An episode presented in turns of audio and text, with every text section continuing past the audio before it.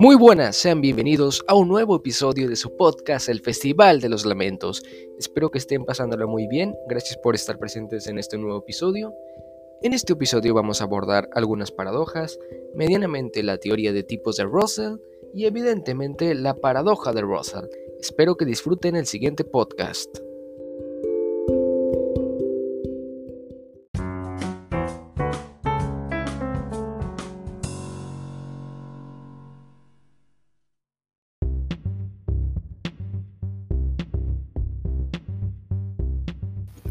Para comenzar el tema, me gustaría hablarles un poco sobre algunas teorías axiomáticas, como puede ser la teoría de conjuntos.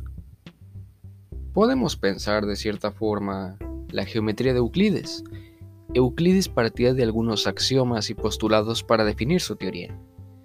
Te decía que dados dos puntos pasa una única recta.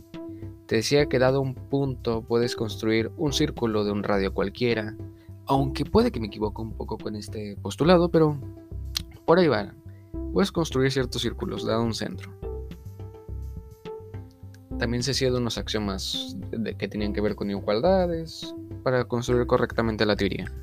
Estuve estudiando un poco de eso ahora que estuve viendo historia de las matemáticas en la carrera y sí, es simplemente genial. Muy bien. Me gustaría detenerme un poco en teoría de conjuntos la razón por la que quiero detenerme en teoría de conjuntos es porque realmente ahí está todo lo que nos importa sobre teoría de tipos, o simplemente todo ese intento de Russell por resolver una paradoja que a continuación lo voy a mencionar. Muy bien.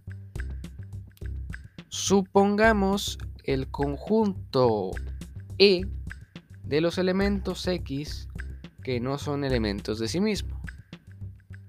Hasta aquí todo normal, la teoría de conjuntos tradicional nos permitía, dada cualquier propiedad como por ejemplo esta, X no es elemento de X, construir un conjunto. Entonces, vamos a estudiar un poco el conjunto. ¿Qué ocurre si te digo que E es elemento de E? Naturalmente cumple la propiedad de E. E no es elemento de E. e espera. Eh, eh, no, ¿No habíamos dicho que E es elemento de E? O, ok, que nos estamos contradiciendo. Vamos a ver, ¿qué tal si no es elemento de Bueno, pues está cumpliendo la propiedad del conjunto E, entonces es elemento de E. Eh, em, no se supone que no es elemento de Ya se debe ir entendiendo por dónde va el rollo. Hay una paradoja. E si no es elemento de sí mismo. Lo que tú quieres, vale pa' pura verga. En resumen. Pero bien, Russell estudia este problema y otros problemas dentro de las matemáticas y nota algo en particular. Ese tipo de cosas es llamado círculo vicioso. Regularmente dentro de matemáticas ocurre que cuando queremos definir el algo que evalúe, que, que englobe todas las cosas de cierta propiedad, irónicamente induce algo nuevo que no está ahí. No se me está entendiendo nada.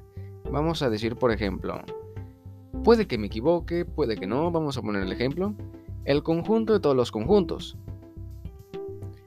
Habría un nuevo conjunto que no está en el conjunto, el conjunto que tiene los conjuntos. Un tanto extraño. Similarmente podemos pensar que ocurre con este conjunto E. Queremos hablar de todos los conjuntos que son elementos de sí mismos, perdón, que no son elementos de sí mismos, pero estaríamos con este construyendo un nuevo conjunto que cumple esto. Y el hecho de que sea esa propiedad y queremos hablar de alguien que almacene todo, es lo que nos genera ese conflicto. A la brevedad, Russell intenta resolverlo con su teoría de tipos. Digo a la brevedad porque la justificación que voy a dar es breve, pero el tiempo que le tomó a Russell desde luego no fue muy corto. Horas y horas intentando dar respuesta a ese problema, sin embargo, la hoja se permanecía en blanco. Tardes, noches, parecía que no había solución. En fin. La teoría de tipos nos habla como que en resumen de que dentro de las matemáticas, dentro de estos objetos que intentamos estudiar, existen tres tipos en jerarquías, como podemos decir el mítico ejemplo de Nietzsche. Nietzsche, pues, cuando lo imaginas, piensas en el bigote, cuando piensas en el bigote, piensas en el marrón. Nosotros podemos pensar que hay una jerarquía. Del marrón se sigue el bigote, del bigote se sigue Nietzsche no podemos intentar relacionar de alguna forma el bigote consigo mismo o con su antecesor, tiene que ser con el que le sigue. De dicho modo, un conjunto X es de un tipo. Y para yo poder relacionarlo con algo más tiene que ser un tipo superior, no igual o inferior. cuando yo digo X no es elemento de X, estaríamos metiéndonos en un tipo igual. Y bueno, entonces podemos pensar que por ahí se resuelve la paradoja porque nos estaríamos metiendo, por así decirlo, con un error gramatical. Evidentemente Russell no es el único que intenta resolver ese tipo de paradojas, porque por ahí podemos tener, por ejemplo, lo que se hace con la teoría axiomática de Tsarmalo Franklin, todas las teorías que incluyen el axioma de fundación, que no incluyen el axioma de fundación, que te incluyen el axioma de elección, que no te lo incluyen, Ahí se hacen de un axioma muy importante conocido como esquema de comprensión, el cual es el que dado un conjunto y una propiedad, puedes construirte un conjunto que sea los elementos del conjunto que mencionamos antes, llamémoslo A, que te satisfacen esa propiedad. Podemos pensar entonces que por ahí se resuelve la paradoja, porque estamos, por así decirlo, acotando. No es como que resolvamos la paradoja, es que simplemente la ignoramos.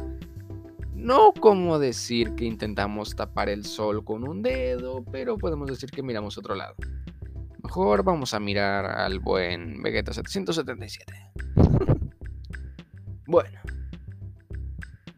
Simplemente son temas maravillosos. La cuestión es que este tipo de asuntos nos abre las posibilidades de tener teorías de modelos, esto es, por ejemplo, podemos dejar a un lado nuestras nociones comunes de puntos y rectas, a tratar, por ejemplo, que los números puedan funcionar como puntos y rectas, como por ejemplo la teoría de, por ejemplo, la geometría de incidencias. Y bueno, uno puede pensar que pueden surgir más y más problemas. Ahora nos enfrentamos a otros asuntos como la completitud, la consistencia, pero esas son otras historias. También podemos tener que puede surgir un sinfín de axiomas, porque este tipo de problemas nos hizo perder el paradigma tradicional del axioma conocido como verdad autovidente. Ahora nosotros tratamos las axiomas como sentencias o fórmulas privilegiadas. Y bueno, entonces nosotros podemos darles más que nada privilegios por los beneficios que nos dan, no simplemente enlistarlo por lo evidente que es, porque bien puede ocurrir que algo evidente nos dé más conflicto, como ocurrió por ejemplo con el axioma de comprensión, que es el que nos dice eso. Que dado un conjunto, no, perdón, que dado una propiedad, te puedes hacer un conjunto de elementos que cumplen la propiedad. Pero bueno, simplemente algo maravilloso uno se puede preguntar qué tipo de axioma es el que podemos elegir. Y la verdad es que hay tantos axiomas con tantos usos que uno podría decir que ya uno le puede dar el sabor que quiera a su teoría. Si a mí me preguntan, considero que es como si estuviéramos perdidos en el mundo en su intento de pensar que el hombre es el autor de todo, se pierde en su negligencia, se pierde en su intento de unificar todo, pero todo se le va de las manos.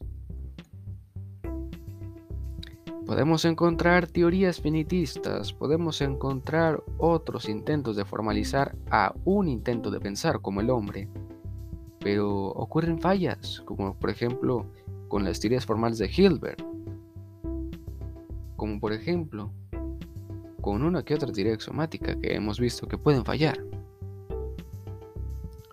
Como por ejemplo, uno puede ver que diversos libros se pueden plantear diferentes tipos de axiomas, por ejemplo, el teoría de conjuntos de Fernando te da, te da axiomas que van muy de la mano con el lenguaje de conjuntos, así como el Kunen va más por la lógica. El Kunen te hablaría más de una teoría axiomática que podemos modelar para estudiar su consistencia. El Fernando simplemente trabaja con conjuntos, se encarga de lo necesario para no tener ningún conflicto, no tener ningún error. Y bueno, vendría a ser como esa barrera entre las verdades autoevidentes y privilegiar axiomas por mera utilidad. También nos podemos encontrar otros libros, por ejemplo, el cálculo de Leijold, séptima edición, donde por ejemplo el axioma de completitud te lo divide en dos partes. Dado un conjunto de reales acotado superiormente, existe una cota superior mínima. Similarmente ocurre con, por ejemplo, un conjunto de reales acotado inferiormente. Existe una cota inferior máxima. El mismo libro te menciona que con asumir una de las dos puedes demostrar la otra, pero que por facilidades del curso abarcan los dos. Y ese es un papel importante. Muchas veces los axiomas los podemos elegir para un estudio de consistencia, otras veces los podemos elegir por mera pedagogía, otras veces porque nos interesa simplemente, por ejemplo, abordar conjuntos, abordar rectas, puntos planos, y no nos interesa tanto ese tipo de cosas que a un lógico le pueden generar conflicto. Simplemente algo maravilloso. Muy posiblemente a largo plazo les traiga un lógico al canal para que podamos abordar diversos temas con él en un intento de entender mejor cómo es que trabajan los lógicos. Espero hayan disfrutado el podcast. Hasta la próxima.